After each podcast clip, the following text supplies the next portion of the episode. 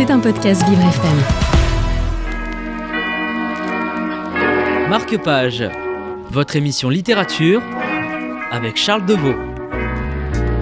C'est la rentrée sur Marque-Page, la rentrée avec euh, mon expert, Charles Deveau, expert en littérature. Bonjour Charles. Bonjour euh, Frédéric. Alors votre, votre fauteuil roulant a une double peine, hein, comme d'habitude, celui de vous porter, puis de celui de pas porter les livres aussi que vous lisez, les nombreux livres. Oui, et de porter mes idées. Et vos idées que vous avez euh, amenées là sur cette, dans ce studio pour nous parler d'abord aujourd'hui d'un livre que vous avez choisi de décortiquer et puis de nous dire pourquoi il faut le lire aujourd'hui.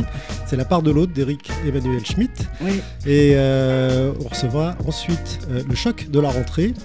Pas des photos puisqu'on est à la radio. Alexandre Jardin est avec nous au studio. Bonjour Alexandre. Bonjour. Pour parler de son livre, le dernier roman sorti, roman, je ne sais pas d'ailleurs si on peut appeler ça comme ça, euh, Frère aux éditions Albin Michel. C'est quelque chose de délicieux, quelque, chose de, de, choc aussi, avec bon, des révélations très croustillantes, mais surtout à une sorte de comeback, puisque 30 ans après euh, le décès de votre frère, euh, Alexandre Jardin, vous avez pris la plume pour en parler, et avant ça, c'était l'Omerta complète. On se retrouve tout de suite dans Marque-Page avec notre invité d'honneur cette semaine, ce mois-ci, Alexandre Jardin, puis vous, Charles Deveau. Vous écoutez Marque-Page avec Charles Deveau. Charles Deveau, vous êtes face à notre invité de, marque, Alexandre Jardin. Et euh, alors, vous avez dû faire un choix aujourd'hui de mhm, livre. Mhm. Est-ce qu'il a été plus difficile à faire quand on a un auteur comme Alexandre en face de soi ou euh, qu'on a quelqu'un de totalement inconnu et qu'on est à ses débuts? Non, je, bien sûr que j'aime beaucoup Alexandre Jardin, mais je n'ai pas bouleversé mes habitudes outre mesure, à part que le, que le livre que je vais vous présenter, euh, je l'avais commencé quand j'étais un peu plus jeune et je pensais qu'il était plus facile à, résumer. Donc, euh, donc la part de l'autre, Eric Emmanuel Schmitt, c'est votre choix. Ouais, vous m'excuserez si c'est pas pas aussi qualitatif que d'habitude, mais voilà. Allez-y. Voilà. Alors donc. Euh, dans ce livre, euh, l'auteur fait, fait le pari que le 8 octobre 1908, si Adolf Hitler avait été reçu aux Beaux-Arts de Vienne, il aurait été quelqu'un de, un être humain tout à fait tout à fait euh, lambda et avec euh, un parcours euh, humain très, très, très tolérant et tout. Et s'il, s'il avait été recalé, et s'il est recalé, il, est, il aurait été un dictateur fou et sanguinaire comme, comme on l'a connu. Alors donc, quand les, deux scénarios se, s'emboîtent un se peu, croisent. se croisent, oui. Et donc, il, le dictateur sanguinaire pour l'éloigner un peu de nous, il euh, l'appelle Hitler. Et euh, il, ce dictateur fou, en fait, il, euh, rejette tout le monde. Il, n'a de Dieu que pour l'opéra, notamment Rienzi de Wagner, et l'architecture. Donc, il aime beaucoup à Paris l'opéra Garnier. Et bien qu'il soit viennois, enfin, autrichien d'origine, il, vante la Grande Allemagne, sa puissance et, tout ça. Et lors de la Première Guerre mondiale, il est estafette, donc il, ronge son frein et il comprend pas qu'il n'ait pas un rôle euh, plus éminent et qu'il ne soit pas la, la solution que l'Allemagne euh, doit, doit, doit, doit prendre à ses côtés. Un peu mégalo. Hein, un peu mégalo, oui. oui. Et, euh, et donc, les, ses deux généraux préférés sont Albert Speer, qui, qui est celui qui, euh, qui, est son grand architecte, et Himmler, qui est le, le, père de la solution finale, et qui appelle ses, qui se prénomme ses six enfants euh, d'un prénom qui commence par un H, en hommage à Hitler. Donc ça, c'est le euh, Hitler que nous, on connaît, hélas. Oui, oui. Hélas, oui, oui. Et puis il y a celui qui a, qui a réussi. Qui a réussi. Alors celui-là, il est beaucoup plus lumineux. Il a, il, il, a donc réussi l'école de beaux-arts de Vienne. Euh, il, est lancé euh, par euh, les, surréalistes, ce qu'aurait pas aimé l'autre Hitler. Et lui, il est appelé Adolphe H dans le roman. Et donc, il, est à Paris dans les années 20 et il rencontre une, une jeune femme atteinte de nanisme et, qui sera tuberculeuse et qui, qui s'appelle 11h, 11h30, mais il, il, la rencontre à la rotonde à Paris. Et euh, il, a aussi, euh, cet Adolphe H, deux amis, un, ami qui s'appelle euh, Neumann et qui est communiste, et un ami qui s'appelle Bernstein et qui est homosexuel et qui mourra aussi. Et donc, il, est beaucoup plus tolérant, beaucoup plus ouvert. Et il, aura aussi, une, comme deuxième femme, quand 11h30, mourra de tuberculose et qu'il le, saura par le docteur bien nommé Toubon. Et, et donc, il, comment elle, va mourir et donc il, va se remarier avec Adolphe H. va se remarier avec Sarah, qui est une, une juive, donc tout le contraire de ce qu'aurait aimé, de ce aimé l'autre Hitler. Et donc c'est très et à, la fin de sa vie, il aura et cette Adolphe aura une rétrospective de son œuvre. Donc c'est quand même un aboutissement. Et par contre, sa, sa fille Sophie de 13 ans sera abusé par, un, par, un, par Heinrich, un, de ses apprentis, qui, euh, qui est de 10 ou, 20 ans son aîné, je ne sais plus. Il en sera blessé et il, il, il le vouera aux gémonies et tout ça. alors Eric, euh, Emmanuel Schmitt nous amène à préférer évidemment le second ou est-ce qu'il n'y a pas de parti pris? Euh, je, pense qu'il nous amène quand même à préférer le second. Moi, c'est ce que j'en ai ressorti mais euh, parce que j'ai l'impression que il, il, il, le fait plus il, le fait plus exister plus il lui donne plus de corps plus de chair plus de lumière euh, et puis aussi il faut dire que Adolphe H il rencontre une il est soigné pendant la première guerre mondiale à laquelle il participe par une sœur sœur Lucie et là, c'est un peu une rencontre, euh, une rencontre euh, platonique, mais il l'admire il, beaucoup et voilà. Il y a énormément d'ingrédients en fait dans ce livre avec deux scénarios, dont l'un est scénarios très différents, improbable et scénarii, pardon. Et pourquoi il faut le lire aujourd'hui, Charles? Eh ben, il, faut le lire aujourd'hui parce que euh, c'est ce, ce, ce, livre dépeint deux, deux, deux personnes complètement différentes, mais qui et, euh, et donc, et qu'Adolphe H euh, est doué de valeurs comme, euh, comme la passion de l'art, l'amitié, l'amour, la tolérance, le pacifisme, mais aussi qu'un événement comme la réception ou non d'Hitler à l'école des beaux-arts de Vienne puisse bouleverser le cours de l'histoire. Donc aujourd'hui, si on voulait éviter certains problèmes, il faudrait aussi que les, les, grands dirigeants aient un parcours voilà, différent de celui fassent plus d'études. Et, et c'est vrai qu'il il faut il, faut vraiment, euh, comment dire, il, faut vraiment s'attacher à ces études quand on les, quand on les démarre et qu'on peut les faire dans de, dans de bonnes conditions et qu'on n'est pas euh, affaibli par différents problèmes, parce que ça nous, ça nous permet d'avoir un, un, avenir plus, plus radieux et de et d'être euh, plus installé après dans la société et, et alors, ce qui, serait, ce qui est parfait, c'est de faire des, des études qu'on aime pour, pour, pour ensuite avoir un travail qu'on aime et une vie en société euh, par, euh, qui, est, qui, est, bien. Quoi. Oui, puis éviter euh, ce parcours qu'on connaît de, de, Hitler ou, ou d'autres. Ce livre, il a une particularité, Charles, c'est que la version audio est moins chère que la version papier, oui, ce qui est, assez ça, c'est ça. Donc pour ceux qui, qui ne peuvent pas lire, ça c'est intéressant. Je crois que vous avez les, les tarifs, vous pouvez nous les donner, Alors, bon, ça se retrouve partout. Les, tarifs, il est à 8,70 je crois en poche. Et, euh, et euh, en, en, audio, non, c'était. C'était sur les livres que je présentais après, je pense. Que... Ah, d'accord, je me ouais, suis emmêlé les pinceaux. Oui, je crois. Ouais. chacun mmh, son tour. C'est pas grave. Pas grave. voilà. Merci, Charles. La part de l'autre, Alexandre Jardin, ça aurait pu être le titre de votre livre euh, Schmitt parle d'une un, autre partie de nous.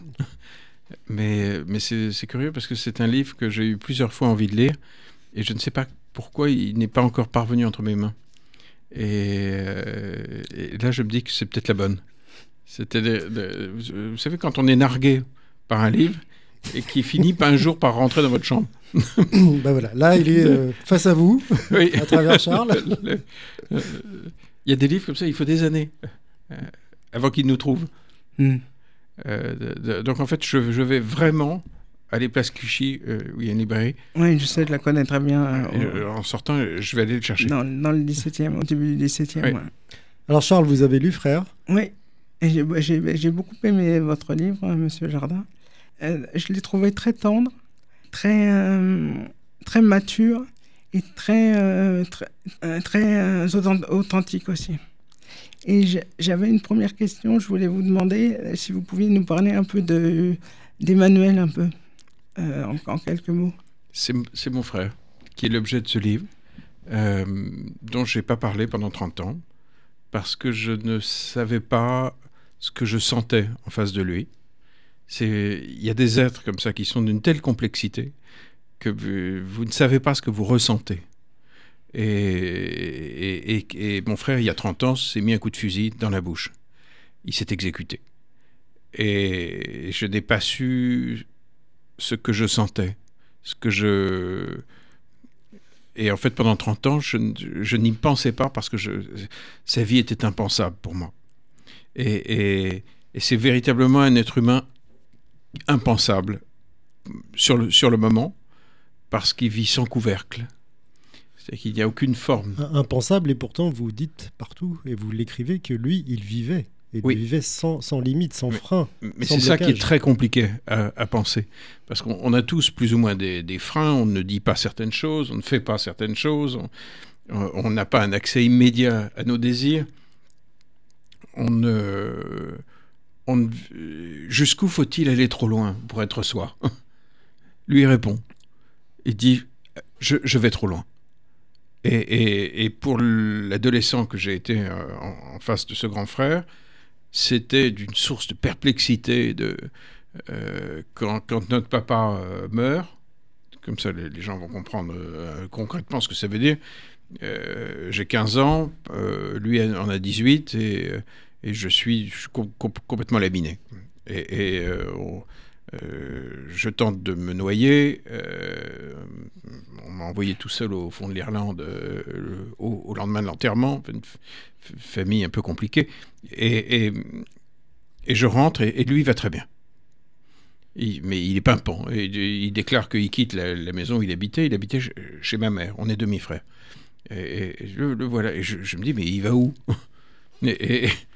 Où est-ce qu'il habite et, je finis par comprendre qu'il a sauté dans le lit de la dernière compagne de notre père. Et ça me paraît euh, au départ un peu irréel.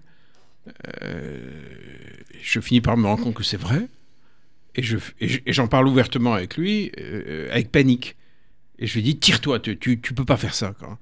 Je, ne sais pas pourquoi je lui dis ça, mais j'ai 15 ans et je sais qu'il faut pas y aller.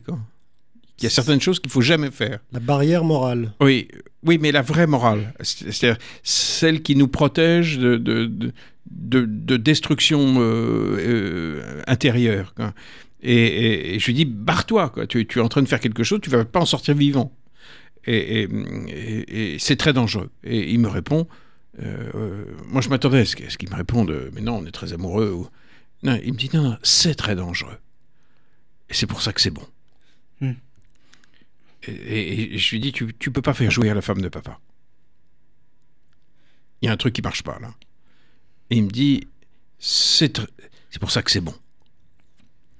Et je lui dis, mais elle te voit pas. Vous, elle est malheureuse, euh, de, toi aussi, et vous êtes en train de faire n'importe quoi. Et, il me dit, bien sûr qu'elle me voit pas. C'est ça qui est bon. Et donc, en l'espace de quelques minutes, je me retrouve dans une situation que je ne sais pas penser. Je me dis, est-ce qu'il est dingue? Est-ce qu'il...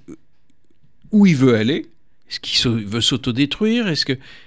Non, il- c'est sa manière. Est-ce que vous l'aimez à ce moment-là? Mais je l'aime tout court, quoi qu'il arrive, indépendamment de, de- de sa conduite. Même là, sur des extrêmes comme ça, qui vous paraissent impensables, comme vous dites? Oui, mais je, je viens d'une famille impensable, donc je suis quand même habitué. Mais je, je le vois euh, prendre la suite d'une famille sur des chemins euh, à la fois impensables et impossibles. Parce que quand, quand vous vous engagez, euh, il y a certains chemins où, qui sont des... euh, Il n'y a, a pas de retour. Vous avez pris un ticket, mais il n'y a pas de retour. De- et et c'est un homme qui vit comme ça un jeune homme, tout jeune homme, il a 18 ans. Euh, mais vous imaginez que quand un jeune homme fait ça, ça veut dire que on, les- il y a des transgressions beaucoup plus vaste. Il, a, il avait fait des études, là on parlait d'études euh, avec ce, Non. cette analyse de Charles, il avait fait des études lui? Non, non, non. Mais il est com- complètement impossible à canaliser. Euh, euh, absolument impossible. euh, Mais euh, j'avais une deuxième question pour vous. Euh, Est-ce que euh, ce livre n'est pas un peu comme un, comme un baume? Comme Si. une espèce de baume, je, je dirais. Si, parce que la plus grande des violences derrière la, dé- la détonation, il y, a, il y a 30 ans, c'est le silence. C'est-à-dire euh, enfouir quelqu'un. Parce que vous n'arrivez pas à le penser. Oui, d'a- d'a- d'ailleurs, dans, le- dans le livre, vous le dites, euh, lui, lui est un. Je suis un, un enterré joyeux, lui, c'est un enterré euh, euh, plutôt. euh, enfin, pas tout court, mais presque. quoi. Et, et- enterrer, justement. Euh, en- enterrer un être au sein d'une famille, c'est terrible en réalité pour tout le Tout monde. le monde l'a enterré ou vous uniquement à des degrés variables. En tout cas, les questionnements ont été enterrés. Comme dans Je- beaucoup, beaucoup, beaucoup de familles, où des choses comme Le- ça se passent. Je dis les questionnements. Donc, j'ai décidé d'ouvrir le livre en l'écrivant sans jugement euh, sur rien, en écrivant qu'avec le cœur. Qu'avec le cœur. C'est-à-dire, euh, euh, il me semble, au juste niveau, Mhm. euh, quand on veut ressusciter quelqu'un. Comme vous dit un de vos deux frères, avec une, une lame, quoi. Oui. Et très, très, très. euh, avec euh, une, une, une, une justesse, mais en même temps une économie de, Oui. de, de mots pour toucher au cœur. Oui. Euh, cette économie était très importante euh, parce que je ne voulais, je voulais rien, rien de gras, rien de, de- rien de superflu Mm. et rien qui s'apparente à un jugement. Parce que le, le vrai problème du jugement, c'est que euh, quand, quand vous jugez une situation, au lieu de la ressentir, vous passez à côté de la complexité de la situation. Et c'est tout le problème du jugement. Il est pauvre. Alors que vos sentiments sont en général ambivalents dans la vie. Ouais. On a tous des sentiments euh, qui sont mêlés. On peut avoir et de l'admiration, et de la panique, et du rejet, et en même temps de l'amour. Enfin, bref, on est des machines humaines. est-ce qu'il a fallu justement laisser passer tout ce temps, ces 30 ans, pour éliminer cette notion de jugement et puis euh, voir les choses à la fois avec de la hauteur et en même temps en, en profondeur? En tout cas, j'ai pas pu faire mieux. Parce que vous Que étiez, 30 ans. Vous, vous étiez écrivain à ce moment-là, Oui. célèbre. Je rappelle pas les titres que vous avez sortis, mais enfin, vous êtes quand même l'écrivain le plus, un des écrivains euh, français les, les- les plus lus hein, euh, au monde. Euh, vous aviez matière à un moment à prendre parole avec un talent qui est toujours le même, qui est différent peut-être dans ce livre, mais vous aviez matière à le faire. Je, je n'en étais pas capable. En fait, euh, je sais pas si j'ai raison, hein, mais en fait, grâce à ce livre, vous, euh, vous faites votre, deuil, quoi. Non? Oui, mais euh, en ayant trouvé le bon niveau. Oui.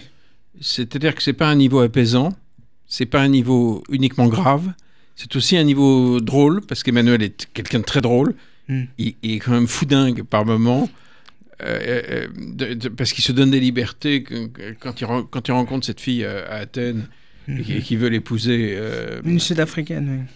Oui, une sud-africaine, et il veut l'épouser tout de suite. Mhm. Donc évidemment, on organise tout de suite le mariage. Et puis il annule après- aussitôt Et après, après, il, oui. il annule les À 7 heures du matin, euh, oui, il- voilà, et il, à coup il appelle, il dit non, je, je le sens pas. sa vie, non, mais sa vie entière et- était et- comme ça. et quand je lui dis, mais tout, tout est prêt, les- les- il y a des salades, des gâteaux partout, des, des bouteilles de champagne, qu'est-ce que je dis aux gens? Il en annule tout. ouais. Euh, Et, et il me dit, ah, tu dis que c'est des fiançailles.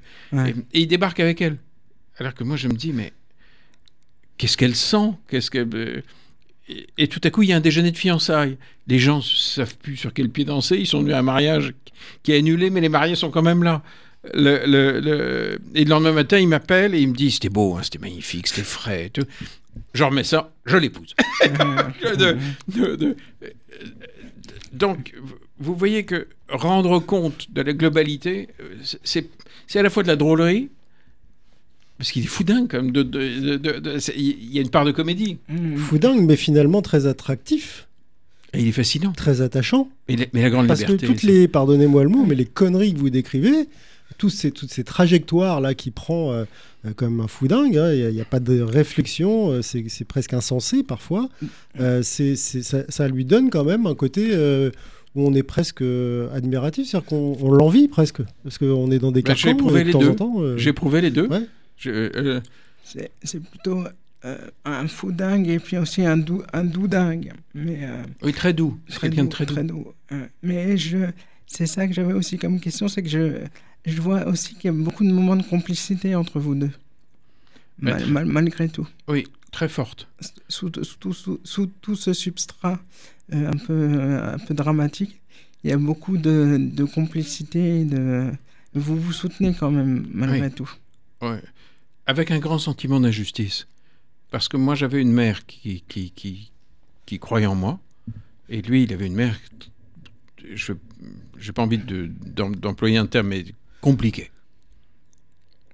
Com- compliqué. Il était plus dans le jugement. Oui. Votre, votre mère était sévère, mais elle vous, euh, elle Oui. vous poussait à vers, Oui, le, vers, le, vers vers meilleur. Et, et ça, Et, et- et- et lui n'est pas un enfant investi. Mm, mm. Et, et, et je- et- et enfant, il y a un truc qu'on supporte pas, c'est le- les vraies injustices. Mm. On ne le supporte pas. Et, ça, c'est une énorme injustice qu'enfant, je, je sentais. C'est-à-dire que euh, moi, je savais que j'étais né du bon côté. Mm. Parce, parce qu'on m'aimait. Mm. Euh, le- le- le- euh, et que lui, euh, il, il encaissait des sarcasmes et des. Et, et quand j'ai vu que sa vie était compliquée à construire, à accomplir, alors que je, le- regardais comme plus puissamment poétique que moi, euh, mais ça n'aboutissait pas, j'a- j'avais un sentiment de culpabilité épouvantable euh, d'a- d'avoir reçu de l'amour, tout simplement. Et puis d'être, euh, pardonnez-moi le mot, c'est pas forcément le bon, mais déjà à cette époque-là, euh, très performant, parce que vous vendiez déjà des centaines et des centaines de milliers de... Oui, mais c'était vite de insupportable. livres et- et- de- et de- lui, il lorsque fait rien. vous- Oui, mais c'était insupportable. ça a toujours été insupportable. Euh, D'ailleurs, euh, c'est vrai qu'il il est, il est très poétique et très hypersensible. Et, euh, et c'est vrai que vous, vous décrivez quand vous recevez le prix Renaudot et lui il est Ouais, invité à la fête. Et Oui, le le c'était ouais, épouvantable. ouais, ouais, ça- C'est épouvantable parce qu'il est heureux pour moi. Moi, il est heureux pour vous, mais euh, Euh, de, de- euh, et, en fait, cette somme de sentiments insupportables, insoutenables, ou très trop drôles, ou, ou trop trop fou, ou trop libre, ou trop trop trop trop trop trop trop trop tout quoi, mm, euh, euh, fait que quand euh, quand à, à 31 ans il se met un coup de fusil euh, dans la bouche, je ne sais plus penser le tout. Mm. Je ne sais plus ce que je sens, je ne et je suis tellement effrayé lorsque j'apprends ça non. que je suis tenté de ne pas rentrer en France. Ah, vous êtes à Nouméa à ce Ouais. moment-là. Et- c'est votre euh, compagne qui vous l'annonce. Et justement, il y a un moment dans le livre où, au moment où on vous l'annonce, vous dites, à ce, à ce moment-là, il y a juste ce moment-là où vous dites, c'est mon demi-frère en fait. Il y a juste à ce moment-là que vous dites ça. Et tout le long du livre, vous parlez de frère, mais à ce moment-là, vous parlez de demi-frère. Il y a comme une, Une césure. une, ouais, une césure pour que vous protégiez, en fait, je pense. Je m'en suis pas rendu compte. euh, vous venez de me l'apprendre. C'est pour ça qu'il faut venir dans cette émission mais, avec mais Charles. je m'en je- je m'en suis pas rendu compte. Et, et- mais c'est vrai que c'était trop. Et, et sur le moment, tout de suite, j'ai- une pensée minable. euh, je pense à une scène dont, dont je parlerai pas là, parce qu'elle est, elle est faite pour être écrite, pour être lue, pas pour être dite. Mais je me dis qu'il y a une part euh, entre nous sombre qui sera jamais connue. Donc je pense à mon petit ego. J'ai une pensée nulle. Quoi. Les- les- les- Et puis, de- deuxième chose, je me dis, tu rentres pas. Et il n'est pas mort. Et on oublie la date, et il n'est pas mort. Et à Nouméa, t'es à l'autre bout du globe. Mais je voulais peut-être vous poser. J'ai encore une question à vous poser, mais je pense que celle-là elle est un peu plus délicate. Est-ce que vous, vous pensez que vraiment il y a dans, dans ces euh, dans ces moments-là, il y a, il y a vraiment un responsable?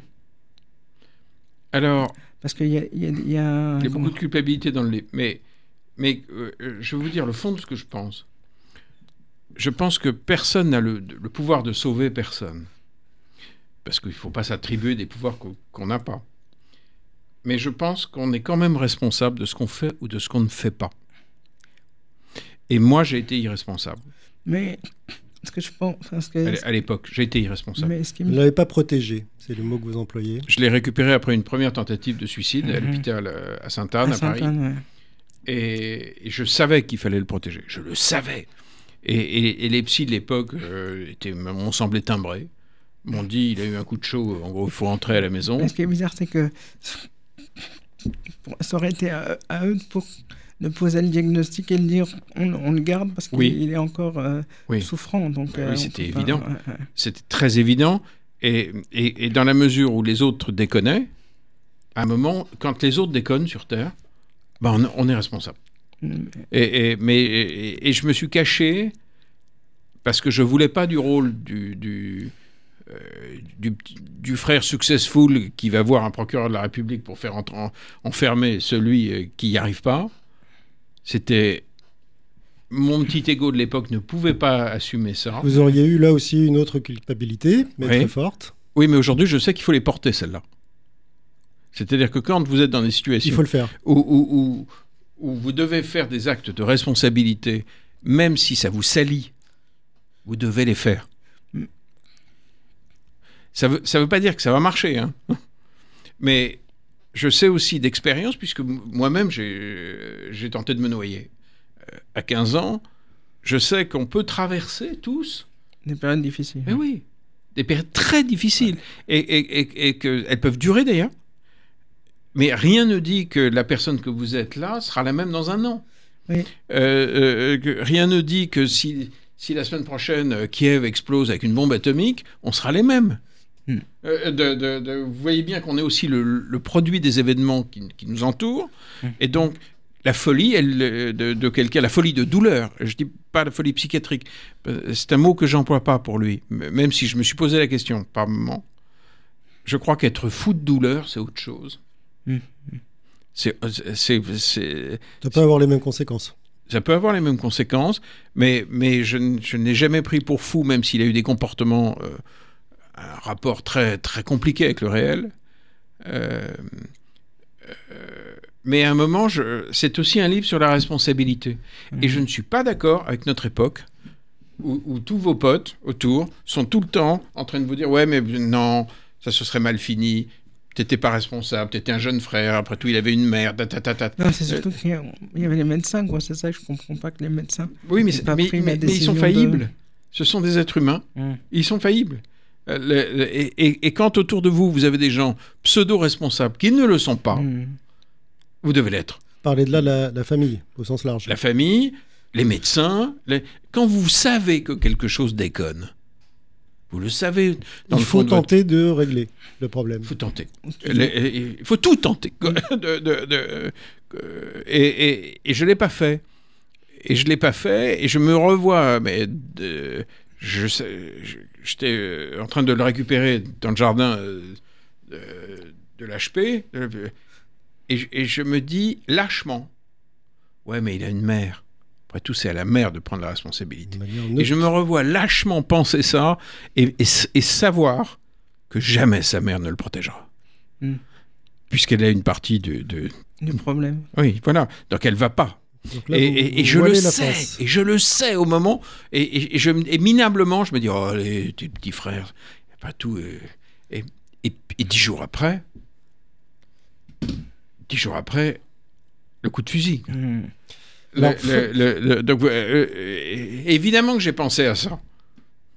Je me suis dit, tu savais, tu as été au bord et tu t'es dit, ah, Vous êtes débarrassé quelque part de la décision. bien sûr, Hmm. je suis débarrassé de la décision. Pire, je me suis barré à l'autre bout de la planète. C'est, c'est, c'est- C'est une forme de protection.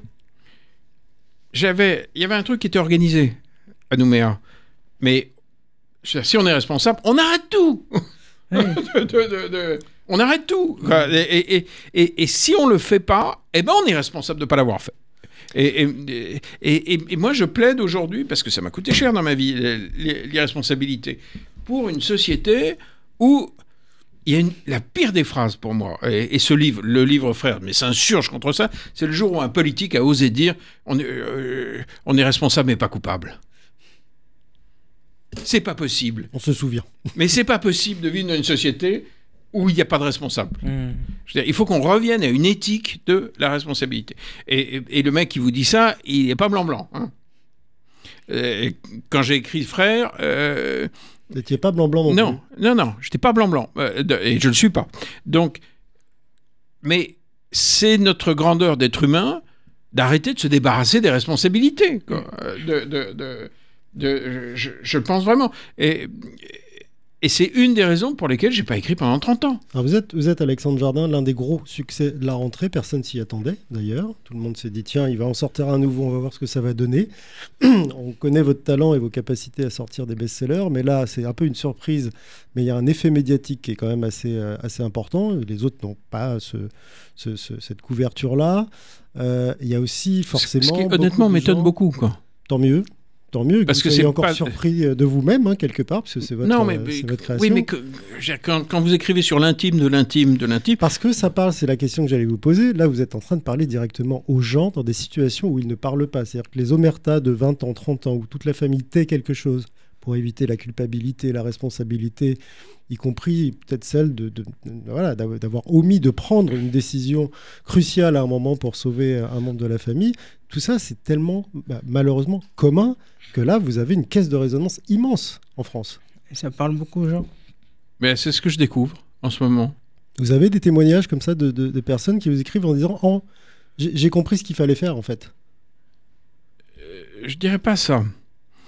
Euh, J'ai des kilomètres de messages de gens qui parlent à un certain niveau de leur famille.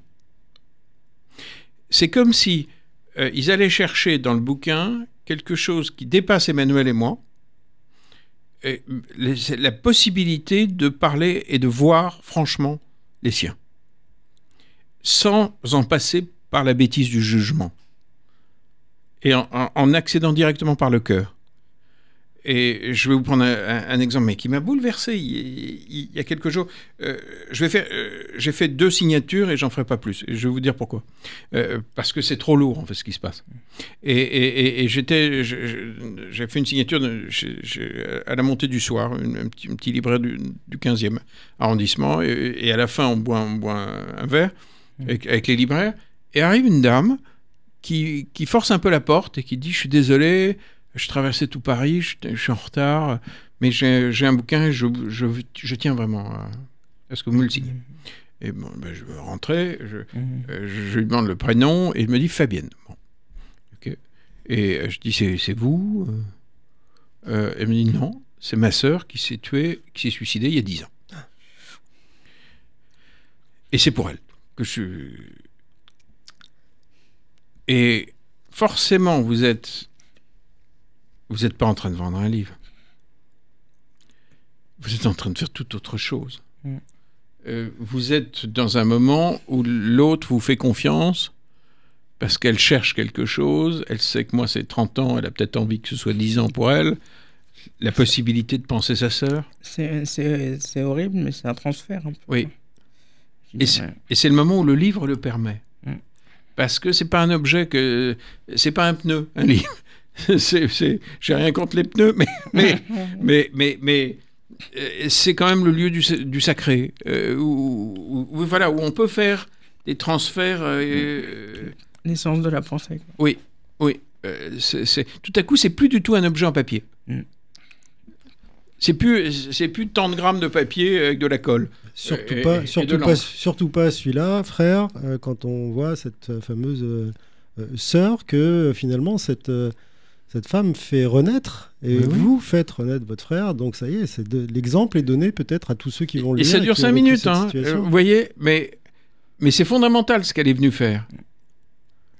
Euh, euh, elle est venue faire. euh, Mais c'est violent à la fois. oui, c'est pour ça que j'en ferai pas 38. Des- des- parce, que, parce que, quand même, vous- l'air de rien, euh, je, je me souviens, je, je suis rentré à pied. J'avais besoin de. Et c'est pas très délicat. non, c'était fort. Quoi. Et puis, et puis tout à coup, c'était son truc. Et je me suis dit, putain, tu vas pas passer ta vie à encaisser le, le, le, le- le- le- les jets d'accélération psychique des autres. De- de- de- euh, Après, vous avez donné du bonheur à cette femme. mais c'est tout ce que j'espère. Donc vous pouvez rentrer serein à pied en vous disant, bah voilà, j'ai donné une petite parcelle de bonheur. Mais, mais quand on accède au tréfonds d'un être et qu'on communique réellement, ça vous essore direct. Ça c'est clair. Euh, direct. Euh, le- le- le- le- ça- euh, vous voyez l'éponge? Le spontex Vous êtes serré. Et ça vous prend tout votre jus. Quoi. Le- le- parce que. Parce que c'est très beau. Bon. Parce que c'est. euh, comme on disait, c'est tout est trop. Mais c'est dérangeant en même temps. oui, profondément. Euh, On a une émission Alexandre Jardin qui se déroule tous les jours à 11 heures, pardon, à 13h, qui s'appelle Le jour où, qui est euh, animée par Sandrine. Euh, et le jour où euh, on décide de changer de vie, de faire ci, de faire ça, ce qu'on n'a jamais fait, de faire vraiment un virage. J'ai presque envie de vous poser la question quel est le jour où euh, vous avez décidé de faire ce livre? Quel est l'instant qui vous a fait dire j'y vais? Ou la Il- personne ou Il y a eu plusieurs circonstances, notamment la mort d'une grande partie de ma famille sur une année. Je me suis retrouvé très seul. Et puis, mon frère m'a dit tu, tu peux y aller. Mon petit frère, dont je parle à la fin du livre, Frédéric. Mais ce qui a été très fondamental, je pense que c'est une soirée où je parlais avec la femme que j'aime, qui est canadienne, qui est un, un des êtres humains qui me, qui me change le plus. Parce que c'est quelqu'un qui vit à peu près tout au juste niveau. Mm. Je, je vais vous prendre un exemple pour qu'on comprenne ce que ça veut dire.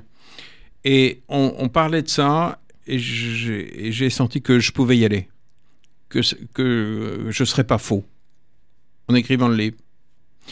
Et euh, il y, a- y a dix jours, euh, j'avais enregistré deux émissions de radio, je suis rentré lessivé, et je lui ai l'ai appelé à Toronto, et je lui ai dit, j'arrête tout, je te rejoins. Je parle plus du livre. Et, et elle m'a dit, non, non, chérie, tu vas le faire, parce que tu fais pas des interviews. C'est des moments où tu es connecté à toi, tu permets aux autres de se connecter à eux-mêmes. Et tu as écrit ce livre pour augmenter la conscience. Donc tu restes à Paris, et tu fais ce que tu as à faire. Et tu arrêtes de parler de toi. Et de tes petits problèmes et tes machins. Et si jamais t'es dit, tu débarques, les- tu couches les- dehors. Elle m'a- bien retourné comme une crêpe. Mais, mais donc le jour où il est lié à elle, il y a des gens, là c'est c'est par l'amour, mais ça peut être... Il y, a des, vous, il y a des gens qui vous remettent réellement à la juste place. Et je pense que ces gens-là sont fondamentaux pour nous faire prendre certains virages. Et- Charles a repéré que vous parliez de demi-frère le jour où vous sentez le drôle, souffle de, la déflagration du fusil. Vous êtes à Nouméa et vous décrivez quasiment entendre ce- enfin, sentir ce souffle de, du, du fusil. Et là, en fait, tout au long de cette émission, vous avez parlé de votre frère au présent. C'est volontaire, c'est c'est calculé, alors que depuis, je le rappelle, 30 ans, vous n'en avez jamais Euh, parlé. Non. c'est venu. Euh, mais c'est le miracle de la sortie du- de ce livre. C'est vraiment. C'est que. euh, Il est revenu. Je reçois du courrier, les gens parlent, il y a une partie de ma famille qui veut me faire la peau parce qu'elle pense que j'en parle mal. Oui, vous délivrez un certain nombre de, de- Oui, mais- de, mais- de- de secrets qui sont pas forcément agréables à, Oui, mais, mais à entendre, tant à mieux. lire. Tant mieux, parce qu'une famille qui s'engueule, c'est une famille vivante. Ouais. Je veux dire, de- de- euh, tant qu'on s'engueule, c'est qu'il y a de la vie. Ouais. Or, il n'y avait plus d'engueulade, il y avait, il y avait juste. euh, juste cha- du- une ouais, chape de ouais, plomb, une chape de silence. de- donc, et, et puis même, on se- tout le monde s'évitait. quoi. Les, les- les- et, et, donc, ça me dérange pas qu'il y ait, de l'engueulade. Euh, euh, parce que ça veut dire que ça, ça veut dire qu'Emmanuel travaille tout le monde. Il y a de l'émotion. Oui. oui. Et donc il est là. Le 11 octobre, vous l'avez effacé Mm. pendant 30 ans. Là, on y est bientôt. Celui-ci va exister, il va être au calendrier. Vous allez le voir en face. Vous allez avoir en face cette date pour la première fois depuis 30 ans. Je vais pas l'éviter pour la première fois. En fait, je, je ne pouvais que l'éviter parce que j'avais oublié la date. Hmm. Je savais plus quand il était mort. Ouais, C'était vraiment un rideau. hein. J'étais. euh, je ne m'arrêtais Il n'y avait pas d'anniversaire de sa mort. Maintenant, il y en aura un. Grâce au livre. Ben, je, je l'ai répété X fois dans le bouquin.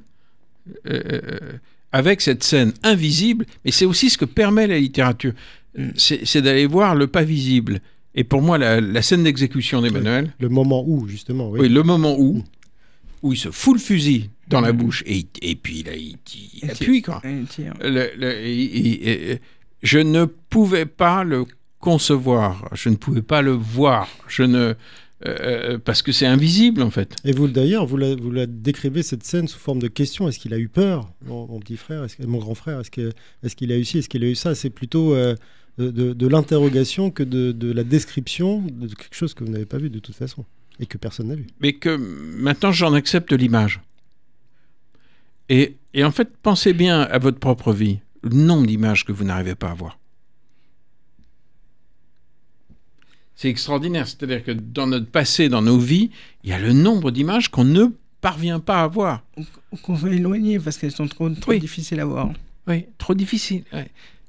Mais c'est vrai que là, dans le livre, euh, de- cette date du 11 octobre de, de- enfin, 93, pardon, vous, euh, vous, la- vous, la, vous, vous la, vous la mettez en exergue et, et vous expliquez, vous essayez de vous, de vous justi- enfin, de ne pas vous justifier, mais de dire pourquoi j'ai pas fait ça, pourquoi ça s'est passé comme ça? Et à chaque fois, vous scandez la date pour que, pour que ça, pour, comme pour vous, euh, pour vous, pas vous soigner, mais, pour, mais vous, Oui, vous, vous, vous soignez un peu l'âme. Rattraper guillemets, le retard Ouais, Oui. de tous ces 11 un- octobre qui ont un- été effacés de la vie d'Alexandre oui c'est ça. C'est... Et puis pour qu'elle soit bien imprimée. Là, elle est Le- très claire.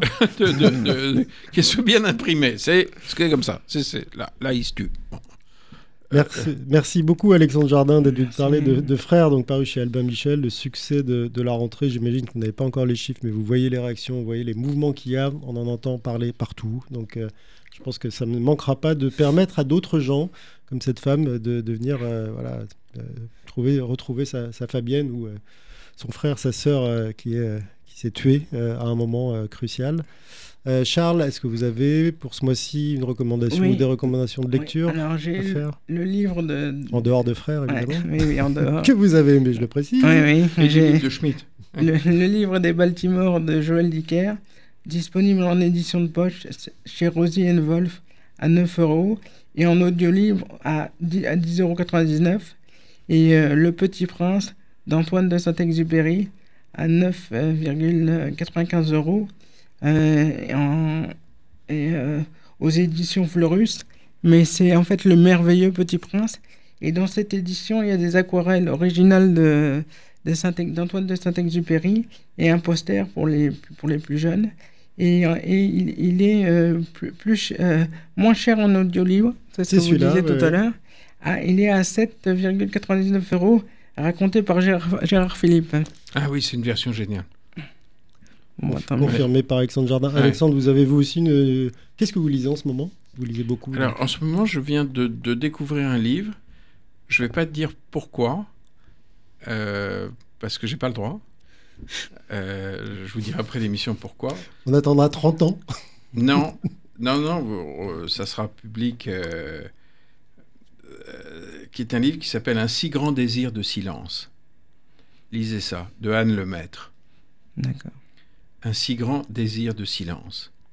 Eh ben, Magistral. On en restera là. Merci beaucoup d'avoir fait ce détour euh, chez Vivre FM. Merci, Après euh, Alexandre Paris Jardin. Match et toutes les grandes stations. Euh, C'était un plaisir aussi de vous mettre en échange avec, euh, avec Charles qui vous attendait de, de, de roue ferme, si je puis dire. Il est bien gonflé Plutôt bien gonflé. voilà, donc une belle recommandation, le, li- le nouveau euh, livre d'Alexandre Jardin, Frères, paru aux éditions Albin Michel. On retrouvera tout ça évidemment sur le podcast qui sera euh, mis euh, en ligne dans quelques minutes sur Vivre FM. C'était un podcast Vivre FM. Si vous avez apprécié ce programme, n'hésitez pas à vous abonner.